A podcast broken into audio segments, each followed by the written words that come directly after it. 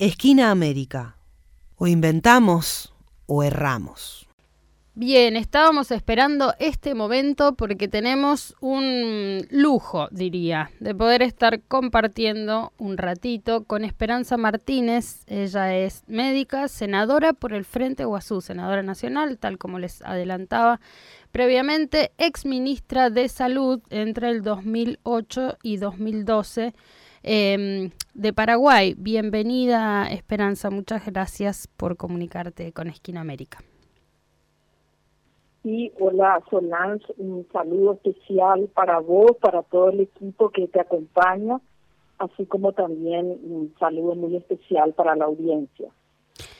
Qué gusto, de verdad, de verdad, muchísimas gracias. Sabemos que tu agenda es complicada, por supuesto, eh, como debe ser la agenda de, los militantes funcionarios, pero mm, en esta oportunidad eh, vamos a aprovechar para conversar sobre la última reunión del Grupo de Puebla que tuvo lugar hace apenas algunos días, de hecho fue la semana pasada, el fin de semana pasado, eh, una vez más en Puebla, México, de la que pudiste participar presencialmente, ¿verdad?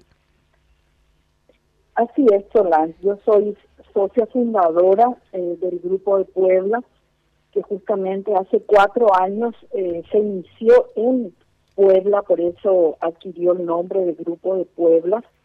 Eh, a partir de esa fecha nos reunimos más o menos cada seis meses, dos veces al año.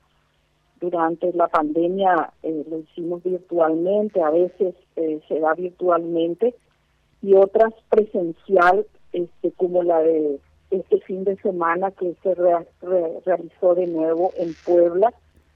Y crecimos, este, éramos al inicio como unas 20, 30 personas de 10 países, ahora somos cerca de 160 personas que de una u otra manera están conectadas porque hay grupos de trabajo también eh, de casi 21 países de Latinoamérica y de España. Sí, eh, bueno, cuando se, se piensa en el grupo de Puebla se lo caracteriza ¿no? como este grupo que todavía no tiene una institucionalidad tal como para, eh, digo, tomar decisiones y ejecutar políticas, pero que es un hervidero de ideas eh, y de propuestas progresistas, en el mejor de los sentidos, ¿no? Em, y no sé si me equivoco, pero puede ser que haya participado por primera vez el gobierno de Venezuela y el cubano. Así es, ellos estuvieron como invitados especiales eh, tanto en el auto inaugural y después este, participaron de las rondas de trabajo que este, que tenemos durante un día y medio. Esa es un poco la rutina. Esperanza, y también hubo otro invitado especial cuya participación resulta muy, pero muy relevante en esta coyuntura de golpe en curso, que es el presidente electo de Guatemala, Bernardo Arevalo.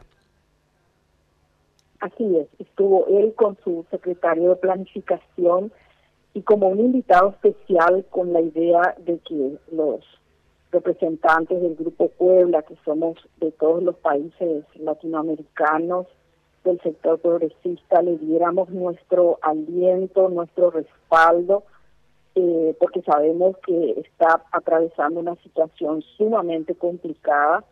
La derecha en Guatemala, que, que tiene el poder este, de manera dictatorial y abusiva hace tanto tiempo, se rehúsa a entregar el poder este, que legítimamente ha ganado el presidente electo y todavía les queda como uno o dos meses para poder asumir y están utilizando todo tipo de, chicanas para poder impugnar esta elección. Y ese día mientras estábamos en el en el en el seminario de Puebla nos enteramos que se asaltó el Tribunal Superior de Justicia Electoral, se quemaron las actas, etcétera. Realmente vandalismo, violencia, intolerancia cuando la derecha eh, no consigue ganar por métodos democráticos.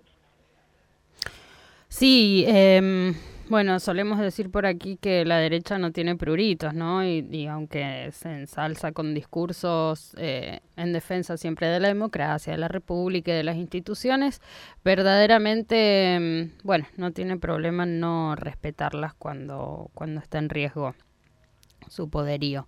Em, así que sin ninguna, sin ninguna duda ha sido muy importante también el ejemplo que puede marcar para los organismos de integración regional que por ahí todavía no están tomando posturas, aunque por supuesto diferentes mandatarios de nuestra región, eh, también de, nuestros gobiernos nacionales y populares, han ido mostrando su apoyo em, a Arevalo y a Semilla públicamente, entre ellos Lula, bueno, Gustavo Petro, em, el mismísimo Manuel López Obrador.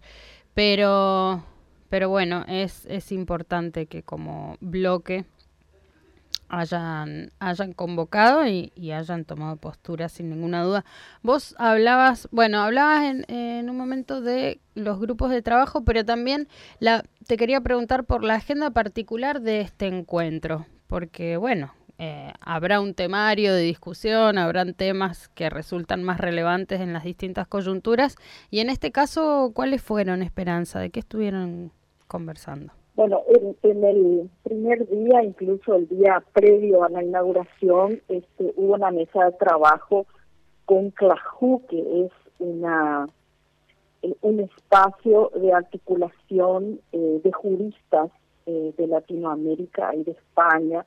Está ahí el ex juez Baltasar Garzón y otros colegas de varios, de casi todos nuestros países integrando un grupo de estudio académico, científico, que han trabajado mucho en la investigación sobre el Laufer, el mm. caso eh, del presidente Lula, el caso eh, de la compañera Cristina, el caso eh, de Rafael Correa, incluso este, nuestro coordinador del Grupo Puebla, que es este, Marcos Enrique Oninami, eh, que está siendo perseguido también en Chile desde hace mucho tiempo este, sobre una serie de, situaciones totalmente irregulares. Entonces, hay unos libros publicados eh, sobre esta experiencia y sobre toda la, la manera en que funcionan estos mecanismos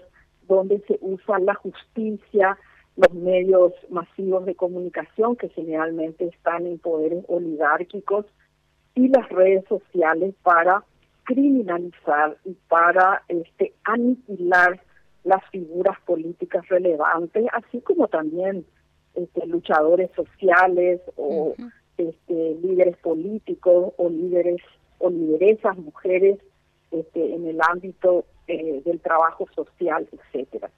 Y por otro lado, un libro sobre la OEA y sobre el comportamiento eh, de su secretario general Almagro y la serie de incoherencias y sobre todo este, de irregularidades en su mandato, que también es un libro este, que está publicado incluso de manera digital. O sea, se presentaron tres libros sobre esta temática y una especie de, explicación, digamos, sobre todo el trabajo que realizaron. Otro panel se tuvo relación con el tema de la crisis climática, cómo enfrentamos en los países progresistas esta relación también norte-sur, donde sabemos que este, los grandes contaminadores del mundo son los países industriales. Ellos tienen el 70% de las emisiones de gases, de biogás Latinoamérica tiene el 8,3%, pero sin embargo tiene la carga de tener aquí la mayor cantidad de biodiversidad, de bosque, etcétera, que son reservas del mundo y que bueno, siempre nos quieren atribuir a que nosotros no tenemos que explotar nada de lo que tenemos, eh, incluso toda esta historia de los créditos de carbono, nosotros contaminamos, pero ustedes preservan sus bosques, toda la, la controversia que crea en nuestros países que también tenemos el derecho al desarrollo, por supuesto, un derecho eh, responsable. ¿no? Ese fue un, una mesa de trabajo muy interesante con muchos aportes y muchas líneas presentadas por los compañeros de diferentes países.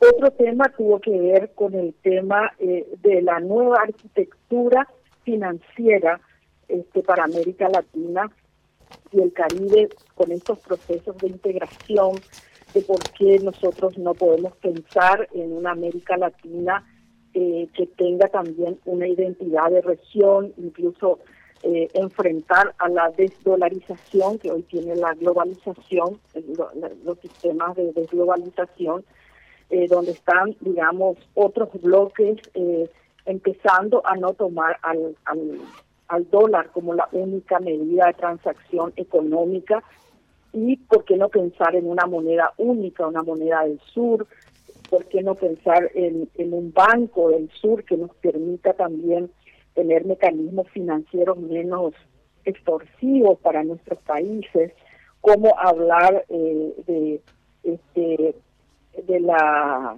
repartición, de la repatriación de reservas. La mayoría de nuestros países tienen en bancos este, internacionales eh, donde están generando mucha riqueza esos países, ¿por qué no pensar en repatriar este, a nuestros países para poder eh, también eh, que sea una fuente de financiamiento o crear mecanismos de derechos especiales de giro de tal manera que podamos apoyarnos cuando hay falta de liquidez entre un país y otro y tener un mecanismo a través de una especie de de modelo regional o de arquitectura regional financiera. O sea, son muchas ideas nuevas, innovadoras, pero que se basan eh, todas en este, la, la unidad, la solidaridad y la integración de los países de Latinoamérica, que sabemos que es, es un problema de alguna manera, eh, porque a veces eh, se quiere ideologizar esta integración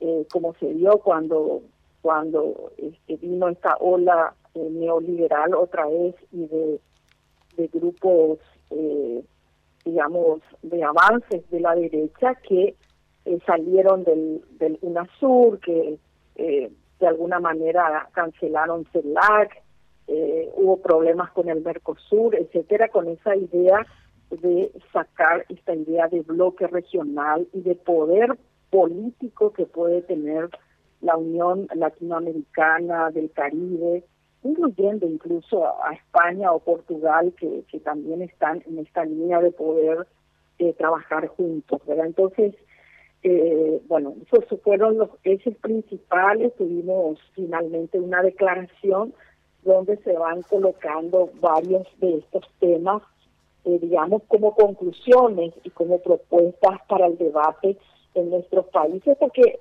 el Grupo Puebla en realidad no, no representa partidos, cada uno de nosotros nos representamos a nosotros mismos, pero eh, representamos líneas de pensamiento progresistas y lo que hacemos es como un laboratorio de ideas, un laboratorio de, de, de, líneas de trabajo y de intervención para que eh, cada uno de nosotros pueda tomarlo, recrearlo, mejorarlo, ampliarlo o hacer otros aportes que puedan contribuir a, a una mirada hacia el futuro de Latinoamérica desde eh, un bloque de integración y desde un grupo de solidaridad latinoamericana. Importantísimo. Todo lo que acabas de comentarnos sobre su agenda de debate, de trabajo, eh, son temas urgentes, ¿no? Eh, muchas veces entre la urgencia y la importancia ahí hay un juego eh, de, de, digo, de qué priorizar, pero en este caso eh, cada uno de los temas que han, que han trabajado nos resulta fundamental, ¿no? Para avanzar en, en la posibilidad de establecer políticas a escala, políticas soberanas en materias estratégicas eh, a escala, desde, desde la integración, ¿no? Porque no es suficiente pensarlas desde cada una de nuestras patrias chicas y eso se vuelve evidente.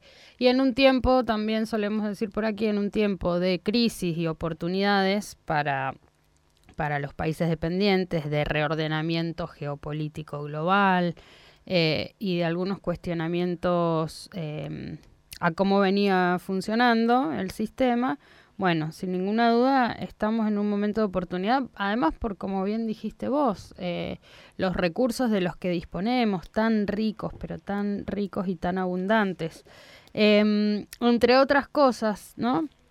Y entonces yo pensaba, bueno, em, tal vez ya también es momento de ir poniendo sobre la mesa la integración a partir de los BRICS y lo que eso representa para nuestra región, una, una gran oportunidad em, en el marco de lo que es un proyecto comandado por China, pero bueno, que sin dudas nos, nos posibilita... Em, nos posibilita generar grados de, de, independencia y de soberanía y de desarrollo sustentable desde otra lógica. Y sabes que me pregunto, porque decías, bueno, se participan como en calidad unipersonal, si se quiere, o digo, no desde las instancias de gobierno. Así se participa el Grupo de Puebla y eso es, es riquísimo y es una ventaja. Eh, Sí, si, por ejemplo, un centro de estudios quisiera participar en alguno de los grupos de trabajos, eh, yo pensando en el lugar que ocupamos nosotros, en el Centro de Estudios de Integración Latinoamericana Manuel Ugarte, eh, pero en una cantidad de compañeros y compañeras que venimos pensando en la región y que, bueno, también tenemos eh, esto, ¿no? ideas. Eh, ¿Es posible acercarse a los grupos de trabajo? ¿Cómo uno se puede incluir? ¿Cómo las organizaciones o, los intelectuales o los dirigentes pueden participar? Bueno, en general, este, cada uno de los que estamos invitamos realmente, a, en el caso de CLASCU, que es el área, digamos, de investigación eh, jurídica, son todos juristas de los países.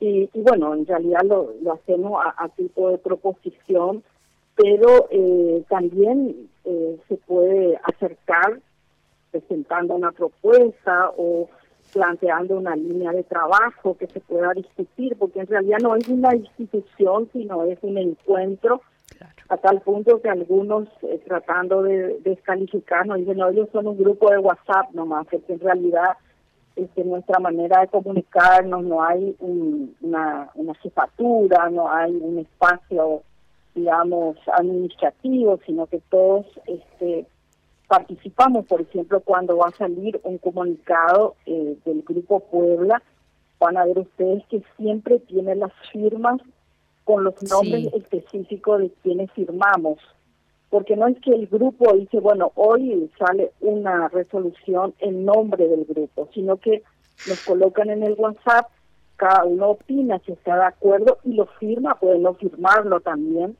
Entonces eh, nos hacemos responsables individualmente de apostar a esta otra línea, pero sí, eh, claro que nos interesa eh, la conexión con las universidades, la conexión con grupos de investigación, eh, solo que no tenemos em, recursos o no tenemos, digamos, mecanismos, pero sí podemos eh, a través de, Internet hoy comunicarnos y escuchar propuestas o eh, buscar líneas de trabajo que algún sector quiera hacerlo. Es cuestión de, seguir proponiendo y, y ir avanzando en ese sentido.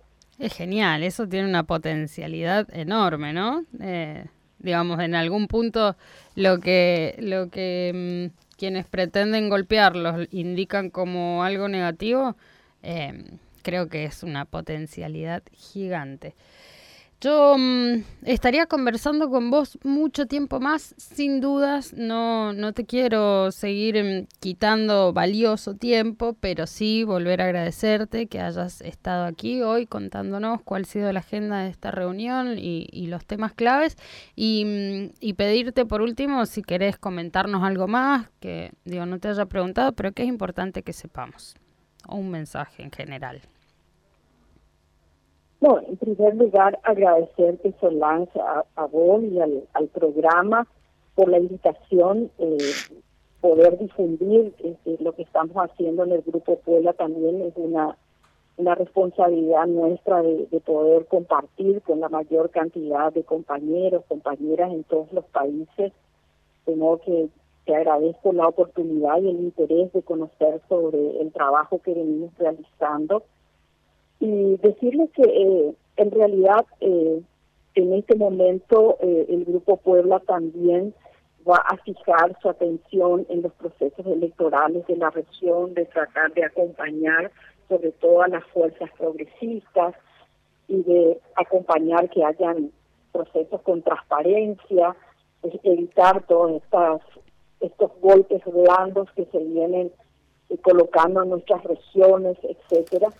Eh, yo recuerdo que en la última reunión de Puebla que tuvimos en Buenos Aires, cuando había ganado las elecciones el presidente Alberto, eh, bueno, eh, estábamos festejando el primer día, este, digamos, las elecciones que se dieron en la Argentina, eh, y al día siguiente el presidente Evo Morales este, estaba siendo sacado del gobierno y nosotros mediamos este, desde allí a través de todas las figuras importantes de Cancillería y el presidente para que el presidente Evo Morales pudiera salir y, sin ninguna este, misión personal en un momento tan difícil, ¿no? Entonces, eh, decirles que estamos pendientes de lo que va a pasar en Argentina, de que esperamos que los argentinos puedan hacer una una elección a conciencia, porque hmm. son tiempos difíciles donde las redes sociales, toda esta esta nueva mirada este, tecnológica que influencia nuestras democracias, este, bueno, crea ofertas muy complejas, eh, muy disruptivas, pero que eh, finalmente eh, lo que necesitamos es apostar a procesos que puedan tener claridad en la propuesta, puedan tener condiciones de gobernabilidad política y sobre todo vengan a transformar las realidades de nuestros pueblos. Entonces, desearles al pueblo argentino unas elecciones transparentes, con mucha participación y ojalá, digamos, eh, podamos tener un resultado que refleje la voluntad popular, pero sobre todo que apueste a, al sector de cambios que todos creemos que tiene que liderar este proceso. De modo que aprovecho para darles un abrazo y desearles éxitos. Muchísimas gracias. Realmente es importante lo que se juega para nuestro país y para, para esta región hermosa que Dios está recuperando también de, ese golpe neoliberal después de la primera ola de, gobiernos nacionales y populares, ¿no? Estamos como, bueno, en un momento clave. Muchísimas gracias, Esperanza. Eh, Gracias, Solange, y quedo a disposición en lo que yo pueda colaborar con muchísimo gusto. Volveremos. Un abrazo para todo el equipo. Muchas gracias. Volveremos entonces a conversar con vos, si te parece bien, después de nuestras elecciones a finales de octubre y de paso conversamos sobre la elección en Ecuador y, y bueno, y en Argentina, ¿por qué no? Así es. Hasta muy pronto. Un saludo enorme. Paso por Esquina América. Esperanza Martínez. Ella es médica, actual senadora nacional por el Frente Guazú de Paraguay, ex ministra de Salud entre el 2008-2012 e integrante actualmente del Grupo Puebla. Nos estuvo contando qué sucedió en la novena reunión que tuvo lugar hace apenas algunos días en México.